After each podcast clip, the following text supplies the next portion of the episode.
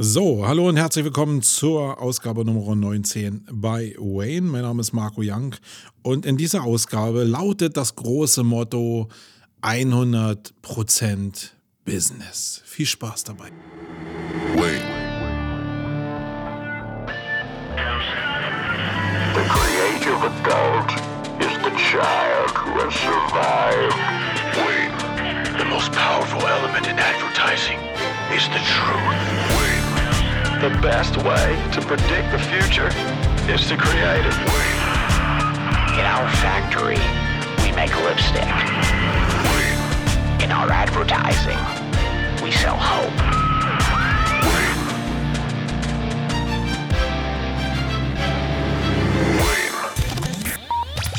Sonst? Ja, was sonst? Hallo und herzlich willkommen nochmal zur Ausgabe Nummer 19 hier auf Wayne, dem Human Marketing Podcast. Wir wollen hier also ein bisschen hinter die menschliche Fassade gucken, warum, was, wie im Online-Marketing passiert. Und dazu gehört natürlich auch eine Menge Menschliches. Ja, ich habe ja zwei Wochen jetzt Pause gehabt, mehr oder weniger. Das lag daran, Eingeweihte wissen schon, dass ich in Thailand war. Ähm, Work-Life-Balance, ihr kennt das, ganz, ganz wichtig. Wir kümmern uns auch heute nochmal darum, weil es geht ja um 100% Business im Hauptthema. Und bei 100% Business ist natürlich das immer eine Definitionsfrage, was macht man zu welcher Zeit? Meine Definition, das kann ich schon mal vorwegnehmen, ist, dass man 100% Business in der Zeit, wo man Business betreibt, geben sollte. Aber wenn man ähm, das durchhalten will, muss man natürlich seine Work-Life-Balance auch so hinbekommen, dass man ähm, ja, sich mal Urlaub gönnt und mal abschalten kann von dem Rest der Arbeit. Und das habe ich gemacht. Ich war also in den Herbstferien. Wir in Berlin und Brandenburg haben ja hier in Berlin Herbstferien. Der eine oder andere wird ja mitbekommen haben, dass ich einen schulpflichtigen Sohn habe. ähm, und da bin ich immer noch ein bisschen an die Ferien gebunden. Und diese Herbstferien waren halt 14 Tage hatten wir hier am Stück. Und wir haben gedacht, ja, wo können wir hinfahren, wo es noch ein bisschen warm ist. Hier ist ja echt das Scheißwetter, muss ich sagen. Wir in Berlin, ich weiß nicht, wie es bei euch ist. Hier in Berlin ist wirklich so 8 Grad und Regenwetter. Eigentlich genau das Wetter, warum man eigentlich in den Süden fahren will. Ähm, und wir haben gedacht, wo ist es im, im, auf der Weltkugel noch irgendwo warm? und haben dann gedacht, ja, wir fahren mal in die Richtung, wo wir noch nie hingefahren sind. Also diesen ganzen Bereich, wenn wir von Berlin westlich fahren, den haben wir eigentlich schon abgegrast, ganz gut, außer Südamerika sind wir eigentlich ganz gut schon dabei. Was wir noch nicht hatten, ist der ganze Bereich East. Also damit meine ich nicht Russland und so, sondern den ganzen Bereich Asien. Den fand ich immer spannend. Da ist es auch super kuschelig warm. Das ist zwar Regenzeit gewesen, das hat mich so ein bisschen irritiert noch, aber in den Bereich wollte ich mal fahren. Und ich kann euch nur sagen, nach wirklich zwei Wochen eine wunderbare Kultur, ein wunderbares Land. Ich weiß jetzt mittlerweile, warum so viele Leute da draußen von Asien so sehr schwärmen. Es ist natürlich eine völlig andere Kultur, aber eine Kultur, die extrem auf mich wirkt, freundlich, ausgeglichen. Ähm, Natürlich ist es ein bisschen schwierig, wenn du in so ein Land kommst. Die Leute machen immer so einen Diener vor dir, ja, die falten ja immer so die Hände oder legen die Handflächen so zusammen und machen immer so, ein auf dankbar. Das irritiert natürlich den Deutschen erstmal, wenn du da hinkommst, weil es natürlich so unterwürfig ist und so nett gemeint ist. Und wenn du dann aber natürlich weißt, dass ähm, Thailand ähm, so eine Militärregierung hat, dann ist es alles ein bisschen komisch. Aber ich muss sagen, insgesamt ein tolles Land. Ähm, wir haben gestartet in Bangkok. Da ist es wirklich toll, weil es so zeigt, dass die moderne, gerade die moderne Baukunst, sehr gut mit den Menschen zusammenleben kann oder funktionieren kann, die halt nicht so viel Kohle haben. Das heißt, du hast riesen Tower-Gebäude, die richtig so na, einen New York-Style haben. Und dann hast du daneben gleich so Favela-Gebäude, wo du denkst, okay, ähm, da wird jetzt irgendwie nicht so der Hausen, der äh, die große Kohle hat, nicht mal der, der ein bisschen Kohle hat, sondern einer, der ähm, ja nicht so viel hat. Und in Berlin kenne ich es ja nur, oder kennt ihr es auch, dass da, wo Großkapital hinkommt, da werden ganze Flächen verdrängt, auch die Leute verdrängt, die eben sich kleinere Mieten nicht le leisten können. Und ähm, das ist da irgendwie anders. Das fand ich sehr, sehr schön zu sehen, dass das da existiert. Insgesamt ein sehr ausgeglichenes Volk. Ähm, Bangkok ist schon eine Tumultstadt. Ähm, sehr viel Abgase. Man sieht sehr schnell die Leute rumrennen, die mit diesen Atemmasken laufen, also diese, diese Netze vor dem Gesicht haben, diese, die ihr vielleicht aus Krankenhäusern kennt, diese Netze. Und das ist schon ein bisschen befremdlich, weil man natürlich irgendwie denkt, dass die sich vor dir schützen wollen. Aber äh, wenn du mal da bist, lernst du ziemlich schnell, dass die es machen, weil die meinetwegen erkältet sind oder so und die dich nicht anstecken wollen. Also wieder so ein Ding, wo die mehr auf andere achten als auf sich selbst, habe ich so das Gefühl. Und das war sehr, sehr inspirierend und sehr toll. Ähm, Regenzeit war ein kleines Problem. Als wir angekommen sind, hat es geregnet wie aus Kübeln.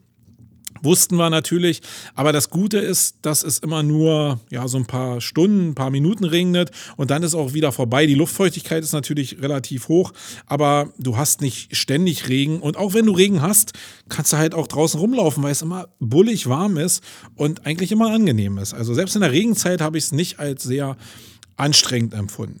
Für die, die mir schon länger folgen, die wissen ja, dass dieser Asienbesuch auch neben dem Urlaub natürlich auch so ein, so ein Ausprobieren war. Kann ich jetzt mobil irgendwo arbeiten in der Zeit, die mir hier in Deutschland nicht so gefällt?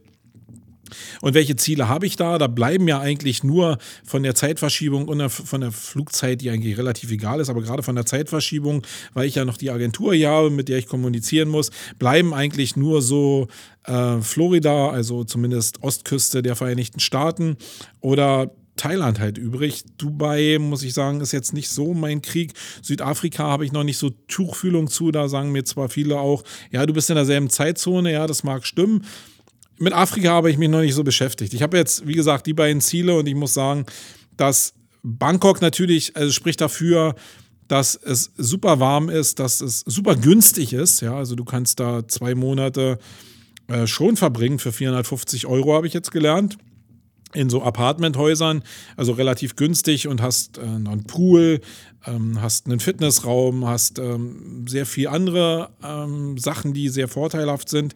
Und du hast natürlich eine, eine relativ gute Struktur von von Coworking Spaces, die mir schon persönlich wichtig sind, weil wenn ich irgendwo extern arbeite, im Ausland arbeite, mit der Agentur hier, dann will ich natürlich die Möglichkeit haben, mich hier mit der Agentur auszutauschen, mit Videokonferenzen und ich will aber auch mich mit Leuten umgeben, die irgendwie auch was mit Business zu tun haben.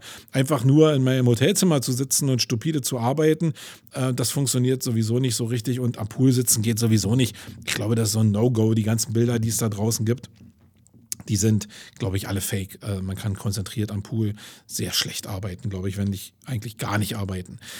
Was für die ähm, Vereinigten Staaten spricht, ist natürlich, dass irgendwie ja, es alles irgendwie ein bisschen mehr auf Business getrimmt ist, mehr auf Vertrieb getrimmt ist, mehr auf Marketing getrimmt ist. Die Leute, die du da triffst, würde ich jetzt mal denken, ich weiß es nicht genau, die in den Coworking Spaces sitzen, die sind vielleicht auch ja, vertrieblich und ähm, entrepreneursmäßig einfach auf einem anderen Weg unterwegs. Es ist natürlich aber sehr viel teurer. Ich war. Im Endeffekt weiß ich es nicht, was ich machen werde. Nach all den Besuchen jetzt in den beiden Gebieten äh, weiß ich es nicht. Vielleicht werde ich immer mal wechseln. Ähm, fest steht auf jeden Fall, dass ich es irgendwann mal für einen Monat probieren werde, ob es überhaupt funktioniert. Ich glaube, nicht jeder Mensch ist dafür geeignet, äh, im Ausland zu arbeiten. Und es liegt natürlich immer daran, ob die Agentur auch ähm, ja, funktioniert in dem Stadium, in der sie sich gerade befindet, wenn dann der Kopf weg ist, ob die da so schon so gut positioniert ist. Ich denke schon, dass wir auf einem guten Weg sind, aber das ist natürlich auch so ein Loslassen ist immer schwierig, kennt ihr vielleicht. Ja, das zu meinem Urlaub. Jetzt wisst ihr, warum ich äh, 14 Tage nichts gemacht habe. Wir springen aber ganz normal jetzt in die Kette rein. Ich bin Sonntag zurückgekommen und äh, bin jetzt nicht riesengroß vorbereitet, hatte aber ein paar Themen schon in der Agenda vor meinem Urlaub und die werde ich mit euch hier abarbeiten. Und wir gehen dann in das große Hauptthema 100% Business. Das ist eine Sache, die ich schon eine ganze Weile mit mir rumtrage und da möchte ich ganz gerne mit euch drüber sprechen, zumindest meinen Psalm dazu abgeben, damit ihr vielleicht in den Show Notes dann mitdiskutieren könnt zu dem Thema.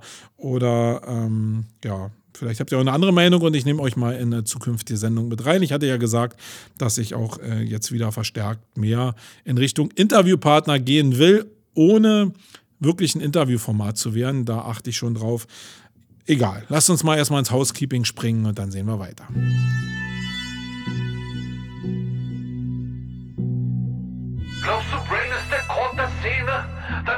Zeit. Für die Metaebene.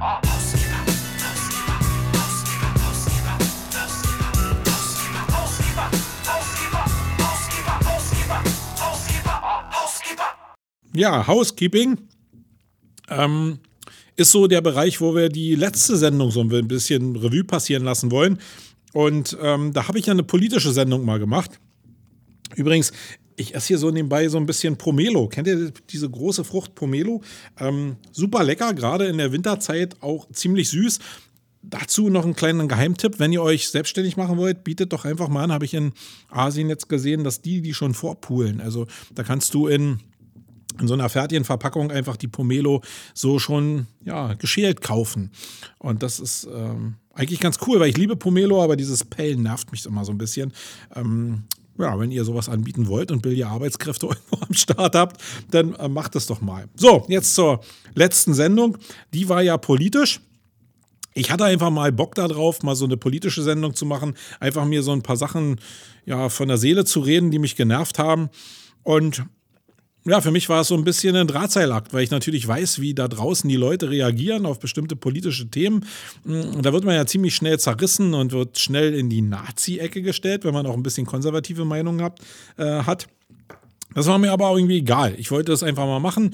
Und ähm, die Resonanz, muss ich sagen, war in den Kommentaren schon sehr gut. Komischerweise. Ich habe mit wirklich dem Schlimmsten gerechnet. Wenn du aber mit dem Schlimmsten rechnest, rechnest, rechnest und ähm, es wird nicht so schlimm, dann ist es natürlich cool. Das ist ja so diese Katastrophenvorausschau ist immer sehr gut, um nicht so tief zu fallen. Und da war die Resonanz eigentlich schon ganz gut. Und ich habe aber noch mehr Resonanz per persönlicher Nachricht bekommen. Das ist ja immer so, dass viele Leute sich einfach nicht trauen, öffentlich was zu schreiben, weil sie sich natürlich selbst positionieren müssen. Und dafür danke ich euch natürlich recht herzlich erstmal. Ich finde es super, dass ihr hier in den Kommentaren immer mehr mitmacht, weil da wollen wir ja natürlich hin. Es ist ein menschlicher Podcast, Wayne Human Marketing Podcast. Und da macht es natürlich Sinn, dass wir über bestimmte Fragen auch diskutieren können. Ähm, Lest euch mal die Kommentare durch, da waren ein paar Sachen mit bei, die wirklich interessant waren. Da ging es aber um Einzelthemen, die halt politischer Natur waren. Die will ich hier nicht nochmal wiederholen. Eine Bemerkung will ich nochmal wiederholen, kurz oder kurz aufnehmen, die der Marcel Gabor ähm, in die Kommentare geschrieben hat. Und da geht es natürlich um die Trennung, dass er eigentlich in Wayne einen Online-Marketing-Podcast erwartet. Und wenn er dann eine politische Sendung kriegt, dann ist seine Erwartungshaltung nicht erfüllt. Ähm, Lieber Marcel, da hast du natürlich recht und das war auch eine Ausnahme. Nichtsdestotrotz wird es auch hier in Wayne immer mal jetzt eine politische Äußerung geben oder ein Statement zu Themen, die mich einfach bewegen, aber eben nicht so eine ganz tragenden Sendung. Ich glaube, dass die Verbindung aber von Persönlichkeit und zu persönlicher Einstellung auch äh, in der Verbindung auch mit mit tagesaktuellen Themen, dass das spannend sein kann, auch für dich, denke ich mal. Ähm, die Kombination wird es natürlich sein. Ich ich und äh, Sumago an sich, wir wollen hier über Online-Marketing reden, über Marketing reden, über die menschlichen Probleme dahinter. Und da ist es natürlich ein großer Schwerpunkt und das wird auch in der Zukunft so sein. Da kann ich dich also und alle anderen Hörer, die jetzt gedacht haben, das wird jetzt hier ein politischer Podcast, die kann ich, ähm, die kann ich beruhigen. Das wird nicht der Fall sein. Aber Persönlichkeit kriegt er halt von mir mit. Ja, das war es eigentlich zum Housekeeping. Mehr ist dazu auch nicht zu sagen. Den Rest habe ich ähm, vom Urlaub berichtet. Äh, fangen wir mit dem Perspektiving an. Das ist eine Sache, die ich, äh, die mir wirklich Spaß macht. ähm, und die immer eigentlich zu einer ganz guten Resonanz auch geführt hat. Ähm, und ihr lernt halt was von den Leuten kennen, zumindest aus meiner Sichtweise. Und darum geht es ja im Perspektiving. Nicht grundsätzlich irgendwas zu sagen, sondern zu sagen, wie sehe ich bestimmte Leute aus der SEO-Szene, wie sehe ich bestimmte Charaktere, die ich bestimmt, also die ich auch kenne, die ich persönlich kenne. Und mir ist es auch wichtig, dass die Leute, über die ich spreche, eben auch mal eine Sichtweise von mir hören, die sie so jetzt nicht hören. Ich kann mich nicht erinnern, dass ich mich auf Konferenzen über Perspektiving mit den Leuten unterhalte, wie die Leute auf mich wirken. Und ich finde das mega interessant und deswegen will ich das einfach weiter betreiben. Und in dieser Ausgabe will ich mal über den guten Kai Spriestersbach reden. Das ist auch ein Typ, den kenne ich schon ziemlich lange und ich muss sagen, es ist ja mal so, ihr kennt das vielleicht, du hast Leute in deinem Umfeld, die triffst du und äh, also triffst du persönlich und dann weißt du nicht so richtig, was du mit denen sprechen sollst, was du mit denen dich unterhalten sollst. Und dann hast du Leute, die kannst du auch über zwei, drei Jahre nicht gesehen haben und du triffst die und hast immer was zu schnacken. Ganz komisch. Ich weiß nicht, wie sowas entsteht. Ähm, da glaube ich, das Schlüssel-Schloss-Prinzip, da passen halt einfach bestimmte Sachen zusammen. Und bei dem Kai, da passt das irgendwie. Also ist einer von den Leuten, mit denen ich mich auch nach langer Zeit des Nichtsehens treffen kann und die, äh, wo ich immer was zu quatschen habe, weil einfach die Wellenlänge stimmt. Und ähm, das ist jetzt eine persönliche Sache. Der Kai ist wirklich jemand, um jetzt mal so ein bisschen sachlich da reinzugehen, der, glaube ich, sehr, sehr viele Disziplinen, die für SEO relevant sind, unter einen Hut bringt. Und da ist er für mich jemand, der ja, Inspirationsquelle ist, der aber auch in Teilen, ja, ähm, ja, nicht ein abschreckendes Beispiel ist. ist irgendwie, ähm, der mir aber zeigt, dass technische Aspekte, also das technische SEO, und ich würde ihn oder dich Kai als äh, doch sehr technischen SEO einstufen, mit sehr viel Fachverstand und sehr viel Range in andere Bereiche rein, aber mit, einem, mit einer bestimmten Stoppfunktion. Also, und das zeigt mir gerade bei dem Kai wieder, dass wenn du bestimmte Sachen, bestimmte Themen in diesem Riesenumfeld SEO aus der Programmierecke denkst, dass die Gehirne halt mehr gepolt sind in Richtung Programmierung, also in Richtung 1 und 0. Und ich habe ja schon hundertmal gesagt, dass das nichts Negatives ist. Und so ist es bei Kai auch. Kai traut sich halt äh, raus aus seiner Programmiererecke und probiert immer ähm, bestimmte Sachen noch neu aufzunehmen und sein Range groß zu machen. Er ist sehr wissbegierig, so habe ich ihn zumindest kennengelernt. Aber wenn wir uns unterhalten, sind in Sachen Kreativität und in Sachen, äh, wie transportiere ich jetzt äh, Online-Themen nach Offline, da sind immer so ein paar Stolpersteine drin. Und ich weiß, Kai, wenn du das jetzt hörst, dann wird dich das nerven und dann wirst du in diese Bereiche gehen. Und wir können uns auf der SEO-Com gerne darüber unterhalten nochmal, wenn du jetzt die Einzelteile nicht verstehst so richtig. Aber wir haben uns oftmals über Projekte unterhalten, die er halt so rein aus dem Online-Marketing betrachtet hat, wo einfach der, der Schlüssel oder ein großer Schlüssel für Social Media und Sharing und Reputation und Markenbildung nicht in, der, in den einzelnen Nullen gelegen haben, sondern mehr in, in Aktion gelegen hat, also in Action, im wahrsten Sinne Action. Und ähm, da ist es immer schön zu sehen, dass da so eine Grenze ist. Und ich, das meine ich wirklich nicht ketzerisch, sondern ich glaube wirklich für den Bereich SEO setzen sich setzt sich SEO eben aus diesem technischen Teil, strukturellen Teil zusammen und aus dem kreativen Teil jetzt immer mehr, früher vielleicht noch sehr viel mehr technisch. Und diese beiden Felder, dass es da sich so teilt und dass beide auch nicht alles können, das finde ich eigentlich sehr cool, weil es bei mir auch so ist, dass wenn ich technisches Sachverstand oder Tiefe brauche, gerade Coding-Tiefe brauche, dann gehe ich halt zu jemand wie ähm, wie dem Kai. Und wenn der Kai irgendwie vielleicht noch eine zündende Idee für seine Content-Marketing-Projekte braucht, die in Verbindung mit SEO ausgeliefert werden, dann kommt er vielleicht zu mir, wie es viele andere SEOs ja auch machen. Und so ist das, glaube ich, da draußen auch. Und äh, die Stärken oder Schwächen, die muss man eben auch sehen. Man muss sie nur sinnvoll zusammenfügen. Ja, jetzt mein Perspektiven an dich, lieber Kai. Ich habe es ja schon mal eben so ein bisschen angerissen. Ich sehe dich eben als Programmierer nach außen mehr. Und es liegt sehr stark daran, dass du halt im Toolbereich oftmals Sachen machst, die mir halt sehr stark auffallen. Ähm, du bist natürlich jemand, der sich nicht so richtig, du bist für mich so ein bisschen wie ein, wie ein Stück Kernseife, weil jeder, der mit deiner Klasse da draußen unterwegs ist, und das ist jetzt sehr, sehr positiv gemeint, der würde sich eher entscheiden, ähm, eine Agentur aufzumachen und das ähm, größer zu skalieren, daraus ein Business zu machen. Und du hast dich auf dem Weg vor Jahren schon eigentlich entschieden zu sagen, okay, ich habe jetzt irgendwie studiert und ich will jetzt irgendwie nochmal studieren und bist dann zu dem ähm, äh, zu dem Mario Fischer gegangen und hast nochmal Online-Marketing studiert, äh, wo ich schon gedacht hätte, hey, warum studiert der Junge nochmal? Jetzt einfach, um dieses Papier in der Hand zu haben ähm, und die Bandbreite nochmal zu kriegen, dieses akademische, das hat mich ein bisschen irritiert bei dir, aber wir haben ja persönlich schon mal darüber gesprochen, dass du halt immer ähm, ja, denkst, irgendwie auch eine solide Basis zu haben und dass dieses Wissenschaftliche schon in, in, dir schlummert, was auch mit, wieder mit Daten, was wieder mit Einsen und Nullen verbunden ist. Dieses wissenschaftliche Herangehen ist ja oftmals ähm, nicht das Kreativste. Und das das macht dich für mich besonders. Das ist aber auch das, was so der Schlüssel ist in der Außenwahrnehmung, weil Menschen, die auch besonders sind, die eben auch Videos äh, bei ähm, beim äh, Online-Radar auch machst, in eurem Podcast mit dem Erik Kubitz zusammen, dass ihr immer probiert, über den Tellerrand hinaus zu gucken und bestimmte Sachen zumindest zu sehen, ob man die dann kann, ist ja wieder eine ganz andere Geschichte, aber zumindest die am Horizont zu sehen und auch für sich in irgendeiner Phase aufzunehmen. Es wirkt alles für mich sehr ausgeglichen, sehr Work-Life-Balance bezogen. Ähm, das mündet auch daran, dass ich eben denke, dass so eine, so eine Verbindung, die, die, die du ja irgendwie vor Jahren, glaube ich jetzt schon, mit Eology eingegangen bist, dass die natürlich so wieder freigehalten ist. Also, ja, du probierst dir das Leben freizuhalten und ich weiß gar nicht, ob das jetzt so ein, so ein, es hat ein bisschen Vorbildfunktion, ja. Also wenn ich mich entscheide, wie ein freier Vogel zu leben, auch so als One-Man-Show, dann, dann bist du schon so ein bisschen Vorbild für mich, weil ich ich glaube, so kann man sein Leben irgendwie in den Griff bekommen, eine, wirklich ein Experte zu sein auf einem bestimmten Bereich, sich keine Sorgen machen zu müssen, irgendwo äh, zu stranden oder auch ähm, finanziell gut dazustehen, aber sich trotzdem diese Freiheit zu lassen. Da bist du ein Beispiel. Ich habe mich jetzt einfach für den Weg der Agentur entschieden und äh, will da noch glaube ich, andere Ziele erreichen. Aber wer weiß, so wie ich dich kennengelernt habe, ähm, treffe ich dich vielleicht auch als Agenturchef irgendwann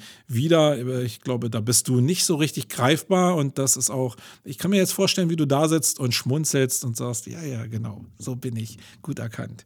Ja, also für alle Leute da draußen, die den Kai noch nicht kennen, und äh, da geht es ja auch darum, dass ich die Leute, dass ich euch sage, was der Kai für ein Typ ist. Kai ist einer der Typen, die man wenn er nicht überfordert ist, weil ihn alle anquatschen, so nach einer Session, der immer mit dir redet, der immer ein offenes Ohr hat, der sich mit dir hinsetzt und der nicht immer ein Dollarzeichen in den Augen hat, der natürlich auch ein bisschen vertriebsmäßig unterwegs ist. Der hat schon die Vision zu gucken, was kommt am Ende dabei raus. Aber das ist nicht der prägende Faktor, sondern das schwingt so im Hintergrund mit und ist eigentlich gar nicht präsent. Du kannst ihn also immer ansprechen. Er wird dir immer deine Fragen beantworten, wenn du nicht ein totaler Unsympath bist und ihn total auspressen willst wie eine Wurst. Also dieses ja, Geben- und Nehmen-Prinzip, das hat er sehr gut verinnerlicht. Er ist ja auch seit Jahren ein fester Bestandteil der SEO Campix und jetzt auch der Campix Week ähm, und beteiligt sich da auch rege dran. Er hat immer an anderen Sachen auch teilgenommen und hat immer ein offenes Ohr. Also ich habe ihn immer als einen super netten Menschen kennengelernt und ich glaube, da müsst ihr wirklich keine Scheu haben. Wenn ihr ihn ansprechen wollt und ihn irgendwo trefft, dann sucht ihn euch aus. Selbst wenn ihr ihn vorbereitet ansprecht bei irgendeiner Konferenz meinetwegen oder wenn ihr bei der Demexco einen Termin mit ihm machen wollt, ähm, dann weiß ich nicht, wie der Zeitkalender von ihm aussieht, aber ich glaube, der ist für alle Schandtaten zu haben.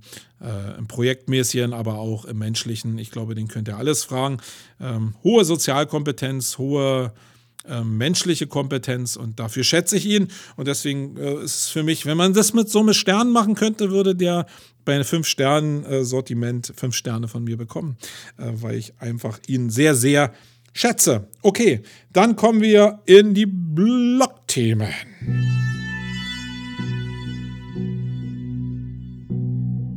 Coole Sets aus der Blogosphäre, angerührt für die Legionäre. Oh.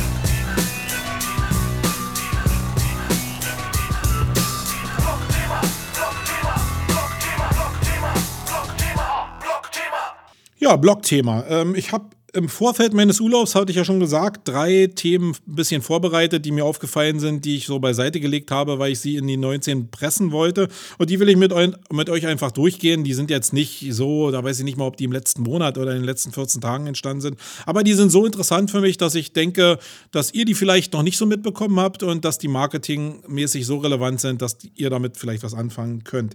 Das erste ist, vielleicht habt ihr es mitbekommen, ARD und ZDF haben ein ein neues Online-Format gestaltet für die Generation Y, also die ähm, Jugend-YouTube-Zielgruppe. Und das nennt sich Funk äh, von der Marke her. Das soll so eigentlich so die öffentlich-rechtliche Antwort auf das sein, was die junge Generation da draußen macht, nämlich sehr stark nicht mehr lineares Fernsehen gucken, sondern sehr stark halt YouTube gucken und andere Formate konsumieren. Also nicht lineares Fernsehen ähm, ja, faktisch konsumieren. Und da war es ja mal so, dass die öffentlich-rechtlichen eigentlich nicht so richtig die Antwort darauf hatten, wie sie jetzt mit diesen Jugendlichen umgehen, sondern diese Felder eigentlich immer mehr anderen überlassen mussten. Und die Antwort von ARD und ZDF zum zumindest, ist Funk. Und ich habe mir das mal angeguckt, könnt ihr auch mal machen, weil das, glaube ich, sehr interessant ist, was ähm, mit den GEZ-Gebühren da eigentlich so in dem Bereich passiert. Und ich war ein bisschen irritiert, dass da jetzt sehr, sehr viele YouTube-Kanäle, zumindest vor 14 Tagen, vielleicht hat sich das auch geändert, aber vor 14 Tagen war es noch so, dass da sehr, sehr viele YouTube-Kanäle drin waren von Leuten, die halt eine gewisse Reichweite haben und die gewisse Problemstellungen von Jugendlichen aufnehmen wollten. Also faktisch kam es mir vor wie ein, ein YouTube-Netzwerk eigentlich so, eben nur öffentlich-rechtlich gefördert. Ähm, und ich war schon ein bisschen verwirrt, weil ich schon denke, dass die öffentlich-rechtlichen eben einen Bildungsauftrag auch haben, der eben nicht von den YouTubern gesteuert werden sollte, sondern der eigentlich von den öffentlich-rechtlichen gesteuert werden sollten mit Formaten, die natürlich ähm, ja irgendwie unterstützt werden sollten. Äh, das ist so meine erste Reaktion gewesen. Natürlich, ihr wisst, ich bin Fan von äh, Jan Böhmermann zum Beispiel und der ist ja auch äh, lange Zeit oder ist er immer noch mit, äh, mit ZDF Neo öffentlich-rechtlich unterwegs. Und das ist ja eigentlich auch nur ein externes Format, was ähm, ja nicht auf YouTube geformt wurde, sondern was im linearen Fernsehen geformt wird. Deswegen. Ja, ihr merkt schon, beim Reden habe ich jetzt hier so, ja, stehe ich schon wieder am Spagat da und weiß eigentlich gar nicht, wie die Öffentlich-Rechtlichen sich auch positionieren sollen. Fremdcontent zu übernehmen, der jugendgerecht äh, zugeschnitten ist, ähm, ja, mag ein Weg sein. Ich, ich finde es ein bisschen komisch, weil eigentlich so eine Jugendkultur gefördert wird, die aus YouTube rauskommt, die ja separat finanziert wird. Ähm, vielleicht habt ihr was darüber gehört. Ihr könnt mir gerne unter die Arme greifen und helfen. Ähm, wieder der Share ist, sind zum Beispiel die äh, Funk-YouTuber jetzt verpflichtet, ihre Einnahmen auf YouTube selbst zu beschränken oder gar zu beseitigen. Ähm, wie ist dieses Konstrukt an sich? Vielleicht ist ja der eine oder andere, der jetzt hier zuhört, direkt aus dem Bereich Funk und kann mir mal da ein paar Sachen in die Kommentare zu den Shownotes schreiben. Ich fand es zumindest mal sehr interessant, dass mit Funk die öffentlich-rechtlichen probieren, diese Zielgruppe aufzuschließen und ähm, bin natürlich mega interessiert daran zu wissen, was ihr darüber denkt. Also der Hinweis war mir eigentlich das Wichtigste. Dann habe ich gefunden auf äh, T3N, da da muss ich sagen, im Perspektiving ist es bei T3N auch ziemlich schwierig. Ähm, wenn du die in dem Feedreader drin hast, ähm, dann knallen die so viele Inhalte raus dass du eigentlich schon gar nicht mehr weißt, wo du anfangen sollst. Also da ist es täglich ja wirklich so, dass so viele Artikel da rausgeschleudert werden, die alle natürlich ähm, ganz cool sind, aber wo du sagst, ja, schon wieder T3N. Das ist so, als ob ich in Island ähm, mir Wasserfälle angucke. Da ist der erste Wasserfall noch brillant und toll und du bist voll euphorisch. Und wenn du irgendwie nach 14 Tagen am letzten Wasserfall bist und fährst dran vorbei, äh, weil du sagst, ja, ist auch nur ein Wasserfall. Und so kommt es mir zurzeit bei T3N vor, aber ein Artikel hat so ein bisschen meine, meine, ähm, mein, mein Fokus erreicht. Und das ist einer, der nennt sich äh, Wolf of Wall Street Drogenfilm. Äh, das passte, glaube ich, ganz gut rein, weil ich mir ähm, zwei Filme angeguckt habe in der letzten Zeit. Also einen, der ist schon ein bisschen länger zurück, nämlich eben Wolf of Wall Street, wo ja so dieser ganze Bereich der, der Investmentbanker, so was da so in den 90er Jahren gerade und 2000er Jahren abgelaufen ist, ja so dargestellt wurde. Ich glaube, in dem Film ging es sogar noch ein bisschen weiter zurück. Aber ich habe auch jetzt gerade vor kurzem äh, gesehen den äh, Film The Big Short, glaube ich, hieß der, The, The Big Short, äh, wo eben darauf spekuliert wurde, dass diese Immobilienblase ja irgendwann platzen sollte und das so ein bisschen das dargestellt hat, wie diese ganze Arroganz dieses ganzen Finanzsystems äh, eigentlich so funktioniert hat. Und ja, in dem Artikel wird so ein Film beschrieben, wo einer der Insider war, halt mal so die Hosen runterlässt, wie da alles so gewesen ist. Und ähm, das ist wirklich mega interessant. Das könnt ihr euch mal reinziehen. Was es mir zeigt, ist halt, dass, und ich breche ja da immer ein bisschen so, ich gucke da so ein bisschen um die Ecke. Was es mir zeigt, ist, dass dieses ganze Ding, dieser Immobilienblase, die immer weiter aufgeheizt wurde, dass es immer nur ging, so lange wie möglich den schönen Schein aufrechtzuerhalten. Und das ist ein Learning, was ich in den letzten Wochen und Monaten sehr intensiv habe, auch als, als Unternehmer sehr intensiv habe, dass diese ganzen Probleme, die eigentlich so auftauchen, dass die gefälligst im Kleinen gehalten werden müssen. Die hat nämlich jeder. Jede Agentur, jeder Freelancer, jeder, jedes anderes Konstrukt funktioniert nie sauber nach außen. Jedes Produkt hat auch Probleme. Und wichtig ist, dass ein Riesenfokus darauf gesetzt wird, dass die Oberfläche, das, was die Leute beim ersten Mal sehen, dass die immer glänzt. Nach außen musst du es also schaffen, immer wirklich ja, geil auszusehen. Und ähm, da habe ich so ein schönes Bild gerade auch aus Thailand mitgebracht, wo der ähm, wo der Bill Gates drauf ist, wo auch so eine, ein schöner Meme-Spruch drauf ist, äh, der eben heißt, wenn du es schaffst, wenn du es nicht schaffst, dein Produkt perfekt zu machen, dann lass es wenigstens nach außen perfekt aussehen. Das natürlich in Englisch, aber genau das sind zurzeit so Rezeptoren, die mich extrem triggern, wo ich sage, genau so muss das laufen. Du wirst nach innen immer Unruhe haben, aber das darf der Kunde nie merken. Nach außen musst du immer ähm, geil aussehen. Und selbst wenn du authentisch arbeitest, ja, die ganzen Leute, ich sage ja auch immer, man muss authentisch arbeiten. Ja, kannst du. Arbeite authentisch, du kannst authentisch sein, aber achte darauf, dass du neun geile Meldungen machst und eine authentische. Dass das Außenbild halt, ja, kurz menschlich gemacht wird, aber eigentlich relativ ja geil aussieht und immer platinmäßig glänzt nach außen. Und da war dieser Artikel einfach so ein bisschen um die Ecke gedacht, ein geiler Ansatzpunkt und äh, die Empfehlung für Wolf of Wall Street als Film und The Big Short, äh, die kann ich euch geben. The Big Short ist ein bisschen schwer eigentlich zu verarbeiten. Ich glaube, Wolf of Wall Street war jetzt auch schwer zu verarbeiten, aber es zeigt so, äh, diese Verbindung halt, ich meine, wenn ihr jetzt gerade so Nachrichten so die Tage auch mal gehört habt, dann geht es ja wieder darum, ja, muss jetzt die Deutsche Bank gerettet werden, äh, muss sie nicht gerettet werden. Und das basiert ja alles auf diesem Finanzgehabe, was in diesen Jahrzehnten eben passiert ist im Investmentbanking. Und da schließt sich dieser Kreis zur Neuzeit eben äh, sehr stark. Und da haben wir wieder ein politisches Thema. Aber so soll es eben auch sein, dass ich euch in die, Thema, in die Themen mitnehme. Und ich hoffe, ihr habt verstanden, was ich mit dieser Assoziation auslösen wollte. Dann gab es ja ich habe persönlich da noch gar nicht so groß drüber geredet hier in diesem Podcast, das äh, Pinguin 4.0, also das große Link-Update, was ja schon über Jahre erwartet wurde, was intern ja so, SEOs mauscheln ja immer untereinander so ein bisschen und tuscheln immer, ähm, da soll was ganz Großes kommen. Ähm, das wurde mir, glaube ich, vor einem Jahr das erste Mal so angekündigt. Dann hat es doch relativ lange gedauert und jetzt kam es aber, dass natürlich im Zuge von dem Pinguin 4.0 und eigentlich so einer wirklich einen, großen Reine machen für den Bereich Linkbuilding, ähm, dass ähm, auch viele Leute, viele Projekte, viele Webprojekte aus dem äh, aus einem manuellen Filter entlassen wurden.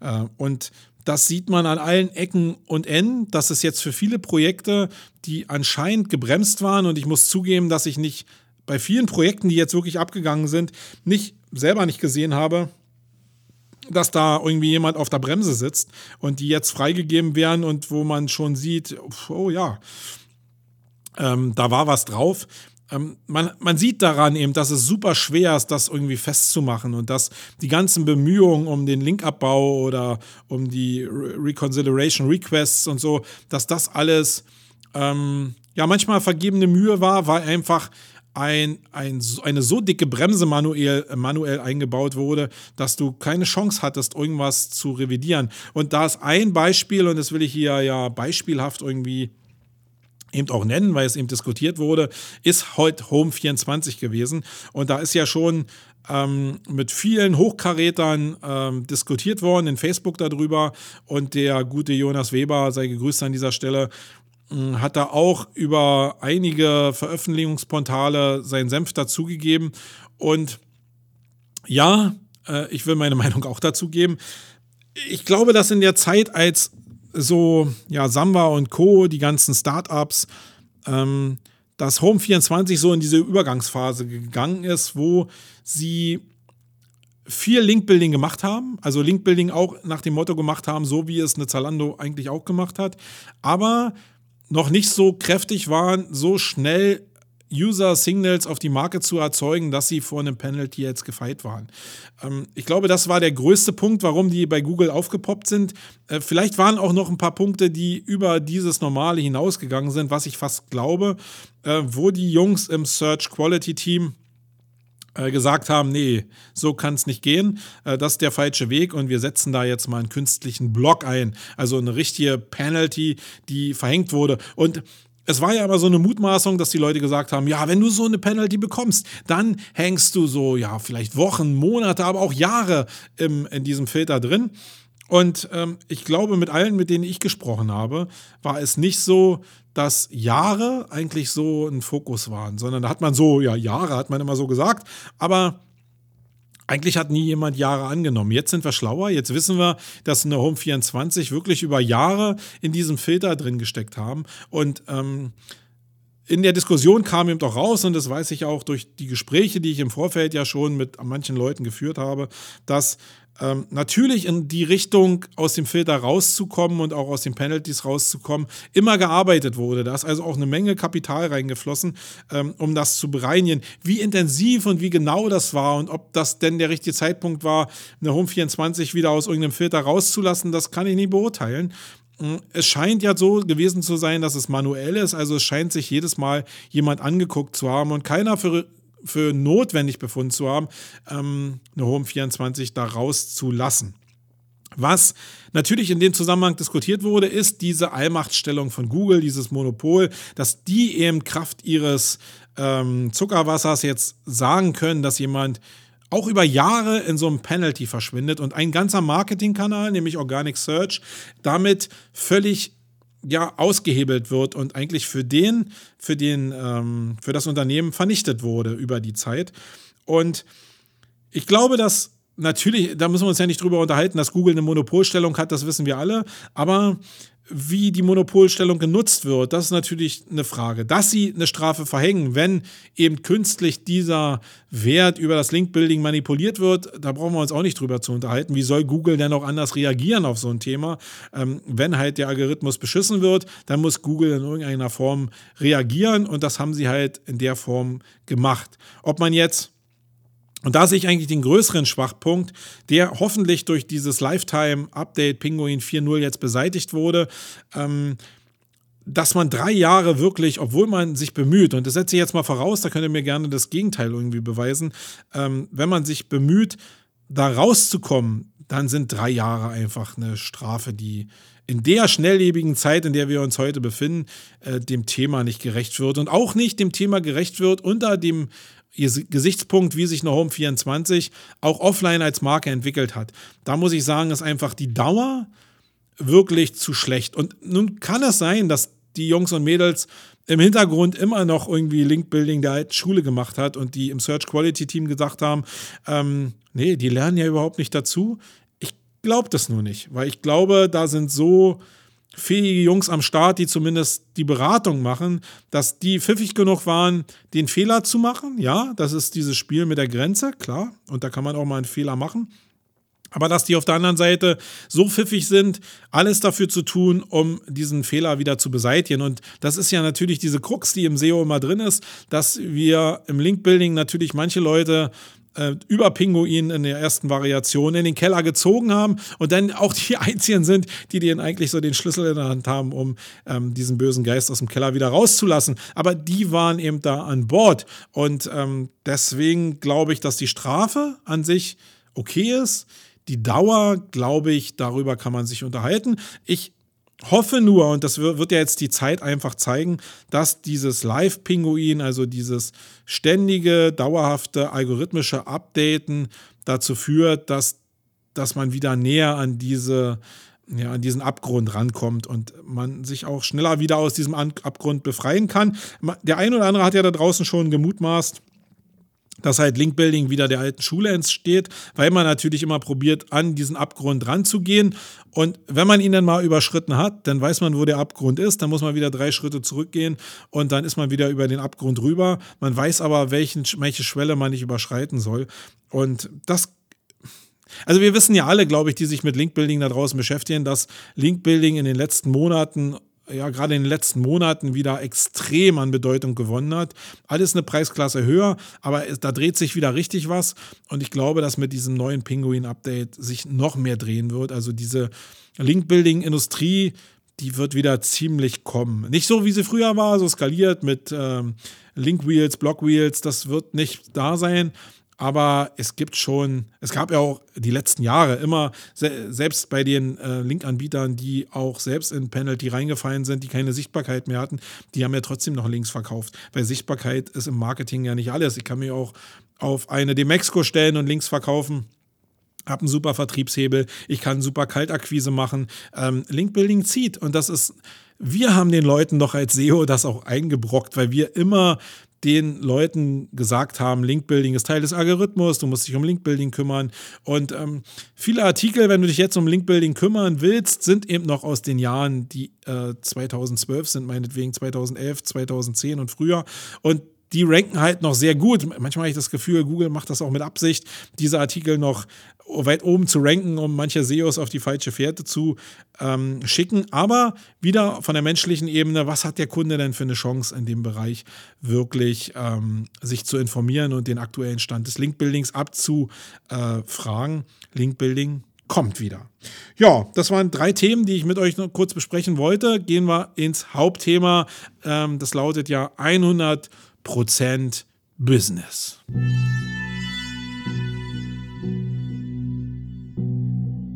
Denken groß wie eine Daisy Cutter. Sei bereit für das Main-Geschnatter. Ah.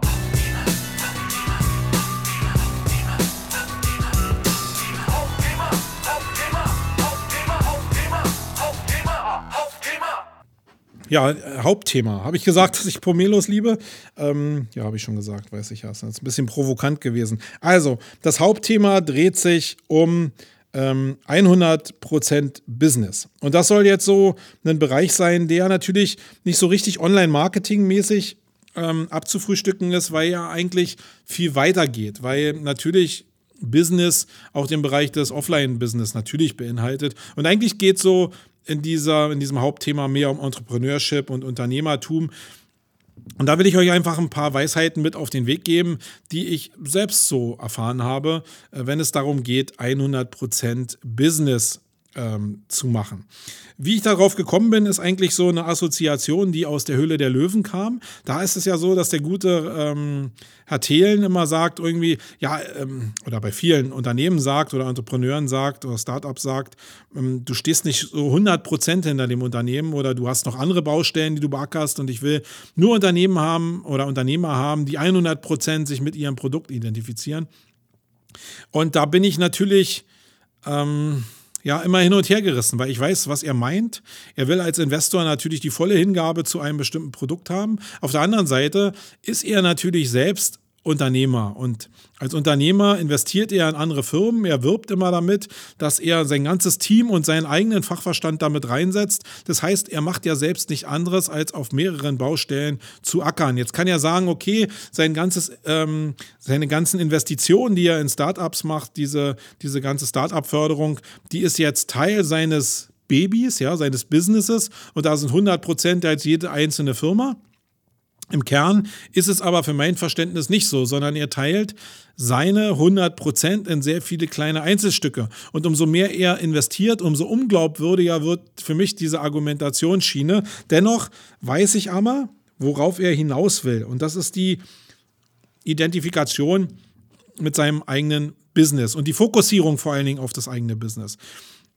Und ich will euch jetzt mal eine kleine Geschichte erzählen, äh, die ich selbst erlebt habe, weil ich als Unternehmer natürlich die letzten Jahre auch hm, ein paar Ups und ein paar Downs hatte.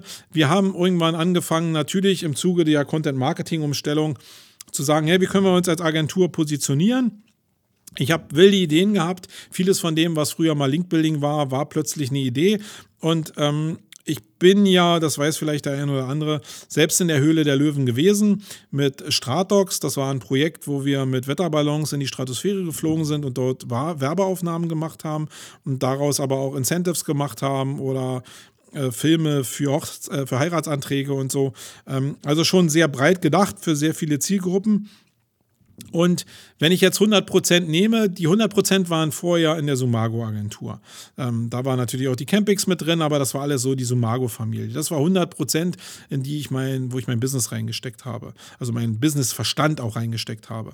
Und dann kam halt Stratox dazu. Und Stratox, muss ich sagen, hat mir halt mega viel Spaß gemacht. Und das ist so ähm, die Sache, die ich... Ähm, also ich breche es mal anders runter. Also Stratox hat mir mega viel Spaß gemacht. Meinen Jungs hier hat es auch mega viel Spaß gemacht. Das war halt einfach cool, rauszufahren, diese Flüge zu planen, die Ergebnisse zu sehen. Das waren so Team-Events faktisch äh, im eigenen Saft.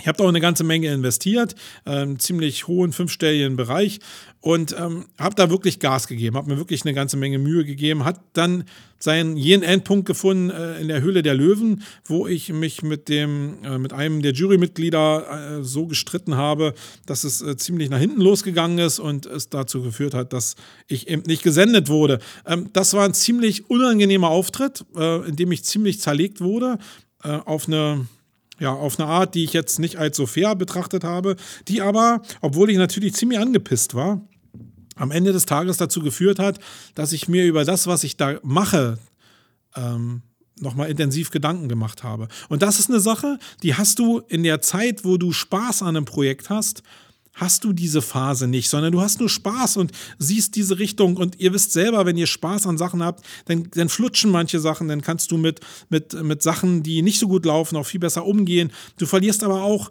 äh, den Fokus fürs Wesentliche so ein bisschen. Und dieser Dämpfer, den ich da bekommen habe, auch wenn er halt unfair war, hat mich aber zum Nachdenken bewegt. Und ich habe gemerkt, als ich gesessen habe, dass ich eben diese 100 Prozent ähm, in die Agentur nicht mehr habe und dass ich äh, so viel, selbst wenn ich von der Teilung ausgehe, dass ich zu viel, sorry, an Prozenten in dieses Stratox-Projekt gesteckt habe ähm, und damit mich nicht mehr hundertprozentig um die Agentur gekümmert habe. Zumindest nicht so, ähm, wie ich es hätte eigentlich machen müssen, glaube ich, jetzt im Nachhinein gesehen.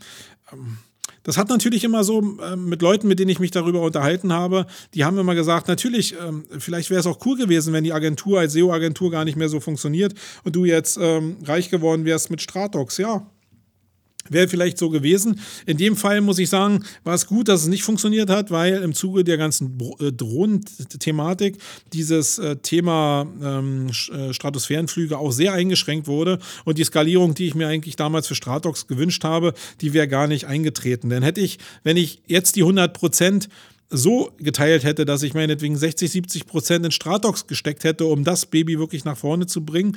Ähm, und es hätte nicht mehr geklappt, hätte es mir die Beine weggerissen, weil die Cash Cow, die eben da war, das Business, was ich davor wirklich mit Akribie gemacht habe, äh, hätte halt auch nicht mehr so richtig funktioniert, wenn ich das über eine längere Zeit gemacht hätte. Und da ist so, das, was ich euch eigentlich vermitteln will, drin. Wenn ihr ein Business macht, wenn ihr äh, in der Option seid, wirklich euch selbstständig zu machen und euer Business aufzusetzen, dann probiert so viel Energie wie möglich da reinzusetzen. Und ich will euch nicht ausreden, dass ihr rechts und links bestimmte Aktivitäten auch mit anderen Ideen machen sollt, weil das zeichnet ja Unternehmertum eigentlich aus, dass irgendwann, wenn alle Sachen zusammenpassen, eben auch Ideen da sind, wo man sagt, hey, das wäre doch echt schade darum, die Aktion jetzt nicht ähm, weiterzugehen. Aber fokussiert euch auf das, was für euch wichtig ist, zumindest zu, äh, zu großen Anteilen. Und wenn ich meine große Anteile, dann sind es auf jeden Fall 50 Prozent, was eben wirklich dazu führt, dass ich sage, okay, mit voller Kraft, mit voller Hingabe und auch schon mit, ja, mit sehr viel Risiko eigentlich, muss ich sagen, kannst du 50-50 machen.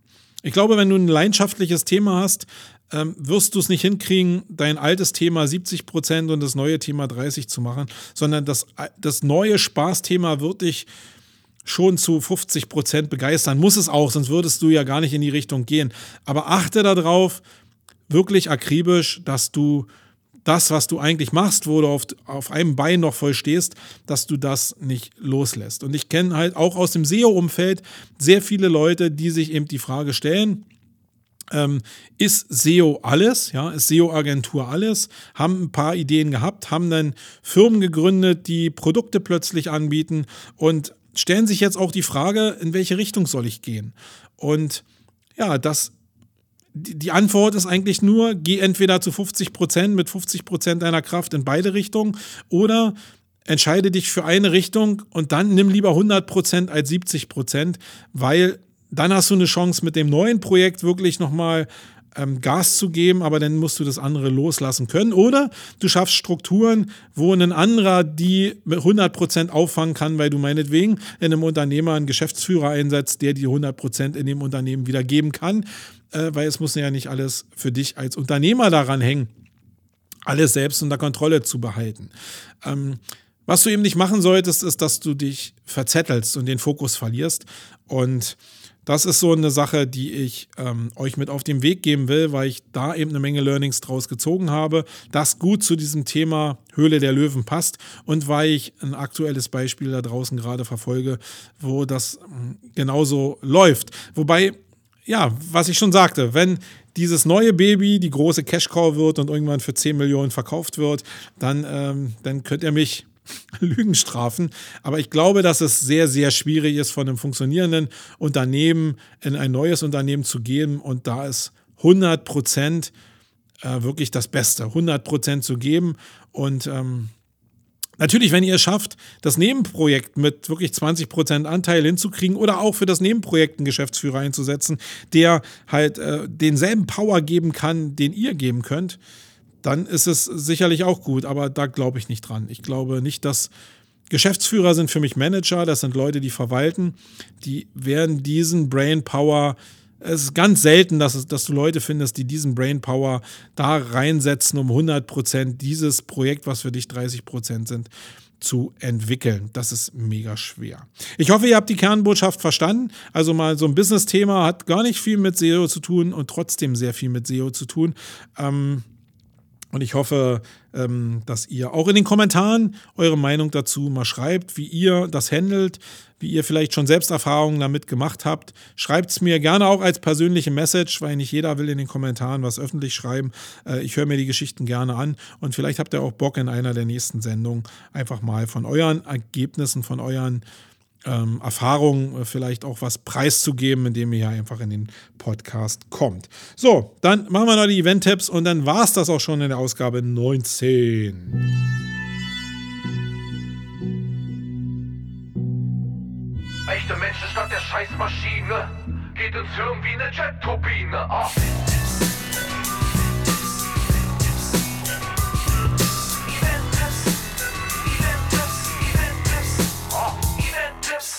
Ja, Event-Tipps. Ähm, auf dem Eventmarkt ist ja mega, mega viel los. Und ich habe so ein bisschen das Problem, dass ich nicht weiß, wie ich das hier für den Podcast strukturieren soll, weil ich selbst so viel um die Ohren bekomme ähm, und eigentlich nur Sachen empfehlen will für euch, die die ich auch schon mal selbst getestet habe.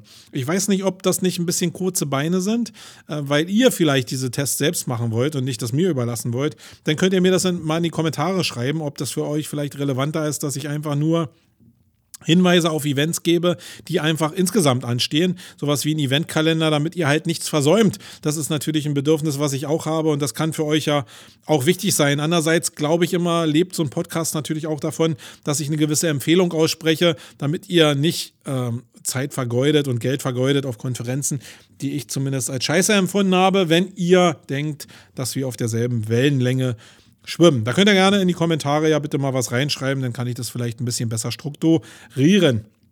Was für mich im November ansteht, ist ähm, zuallererst das Agentur Barcamp in Hamburg. Da werde ich sein und zwar am 3. und 4. ist das jetzt, also ähm, Donnerstag, Freitag, äh, sehr nah zu dem, Donnerstag, Freitag ist ja schon morgen und übermorgen. Äh, Dieser, dieser Reformationstag, der macht mich ja total wahnsinnig. Ähm, ich habe gedacht, ich habe noch einen Tag mehr, aber da, jetzt stelle ich gerade fest, das ist ja schon morgen und übermorgen. Ähm, ja, also ihr habt wenig Zeit, euch da noch anzumelden. Ich glaube, Plätze sind noch frei. Äh, das wird ähm, von einer Agentur veranstaltet, natürlich, aber so ein bisschen natürlich auch unter der Federführung, man soll es nicht für möglich halten, von dem ähm, Jan Theofel, mit dem ich ja das Barcamp Berlin im nächsten Sommer veranstalten werde. Der Termin wird noch kommen. Ähm, ja, da geht es so ein bisschen um Agenturthemen halt, wa? Wie, ähm, wie stellen sich Leute, die unternehmerisch denken oder selbst Agenturchefs sind, welche Probleme haben die Agenturen? Ja, wie, wie kann man Prozesse organisieren? Also alles so internes Zeug, das wird da diskutiert und das finde ich mega spannend. Da freue ich mich auch schon sehr, sehr drauf, weil da auch sehr ähm, äh, Leute von sehr großen Agenturen da sind, die, äh, das habe ich schon gehört, dieselben Probleme haben wie wir kleinen Agenturen, nur halt ein paar Nullen mehr hinten dran. Und da bin ich sehr gespannt, wie offen das ist und wie man sich da austauschen kann und natürlich auch auf die Connections, die man da auch äh, auf Unternehmerlevel auch ziehen kann. Also das am äh, 3.4. morgen übermorgen, morgen übermorgen, scheiße, muss ich ja morgen früh schon los, ähm, ähm, in Hamburg, genau. Dann äh, bin ich auf der SEOCom, sorry, da habe ich das Datum jetzt gar nicht, ich glaube 17, jetzt muss ich mal kurz googeln hier. Ähm, das Datum ehrlich gesagt nicht und hier im Podcast-Studio streikt jetzt gerade das WLAN. Sucht einfach selbst raus, SEOCom OMX in Salzburg. Ähm, dann ist vielleicht das Empfinden und äh, der Termin noch viel besser in eurem Kopf drin, wenn ihr es selbst ermitteln müsst, als wenn ich euch das jetzt hier präsentiere. Ja, so rede ich mich raus aus dem Thema. Guckt einfach mal. Auf der SEOCom mache ich einen Vortrag, werde euch ein bisschen was erzählen dazu, was wie viel im Bereich SEO kostet. Ähm, das wird vielleicht dem einen oder anderen da draußen, der äh, selbst im Bereich SEO unterwegs ist, nicht großartig interessieren für alle Leute, die aber da sind und die die Struktur der Kosten im Bereich SEO und gerade der Kosten im Bereich Content Marketing mal wissen wollen, mal aufgeschlüsselt wissen wollen, die können gerne in den Vortrag kommen.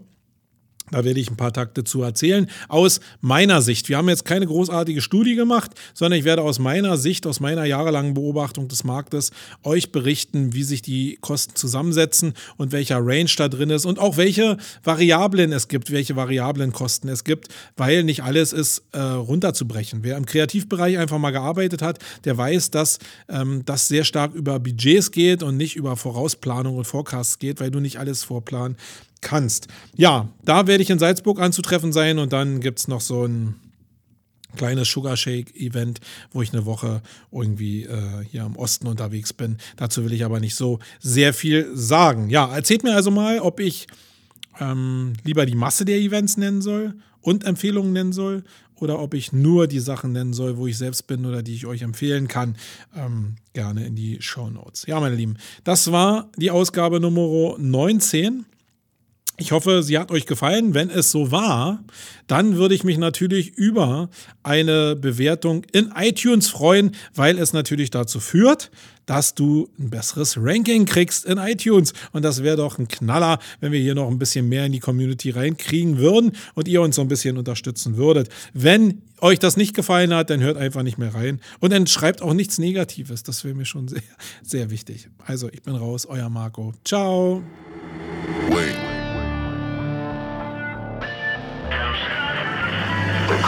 of adult is the child who has survived. Wayne, the most powerful element in advertising is the truth. Wayne, the best way to predict the future is to create it. Wayne, in our factory, we make lipstick. Wayne, in our advertising, we sell hope.